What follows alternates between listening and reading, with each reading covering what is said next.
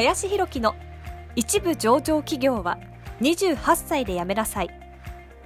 この番組では28歳で一部上場企業を辞め現在教育不動産事業を中心に2社の経営を行う林博樹がこれから起業独立フリーランスとして自由度の高い生き方を目指したいと考えている方向けに必要な知識マインドをお伝えしていきます。こんにちは林です、えー本日はですね非言語を言語化せよというテーマで話をしていきたいなと思います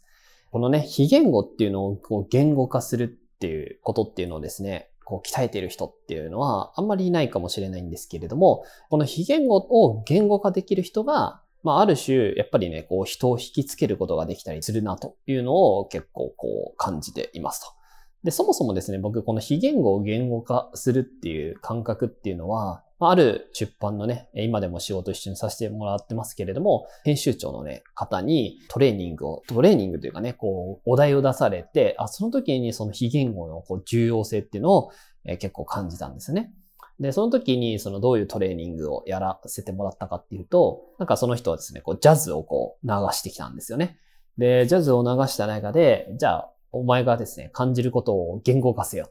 ということをこう言われて、まあそれをこう言語化していくわけです。そのジャズを聞いてどう感じたかっていうのをこう言語化すると。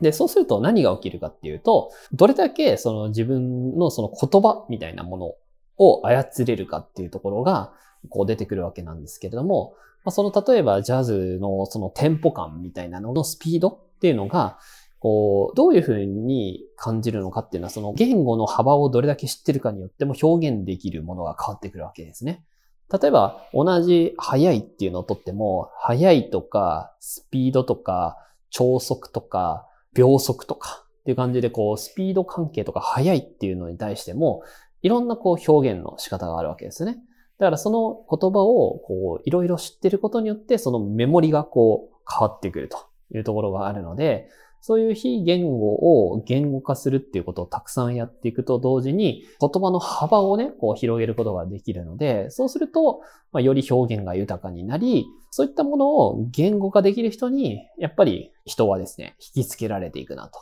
いうふうにすごく感じますと。なので、これはすごくね、重要だなと思ってて、で、ある種なんか僕はちょっとね、やってた。まあそれは例えば会社員にね、入った時に、まあ僕はその建築とか住宅のね、会社だったんですけれども、まあデザインとかもある種結構非言語だなってやっぱり思うんですよね。その何をもってかっこいいのかみたいな話ですね。でもこれを言語化することができる。なぜこれがかっこいいのかっていうのをしっかりこう自分の言葉で伝えれるようになると、これがお客さんにめちゃくちゃ響くんですよ。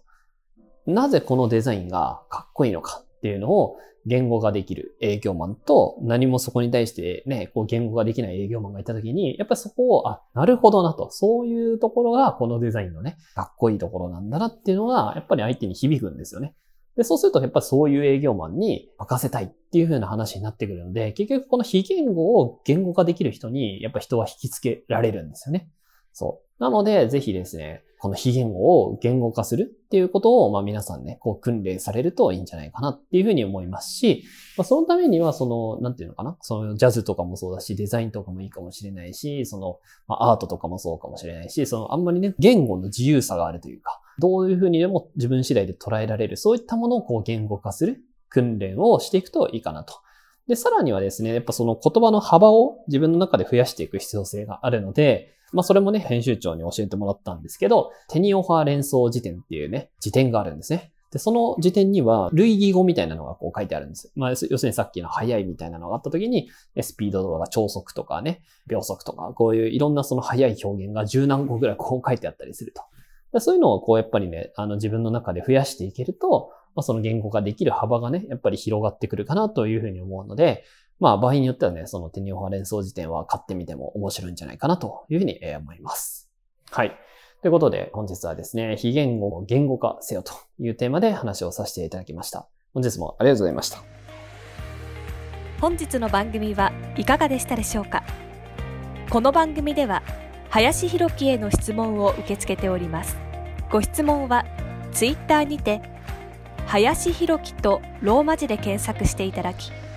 ツイッターのダイレクトメッセージにてご質問いただけたらと思います。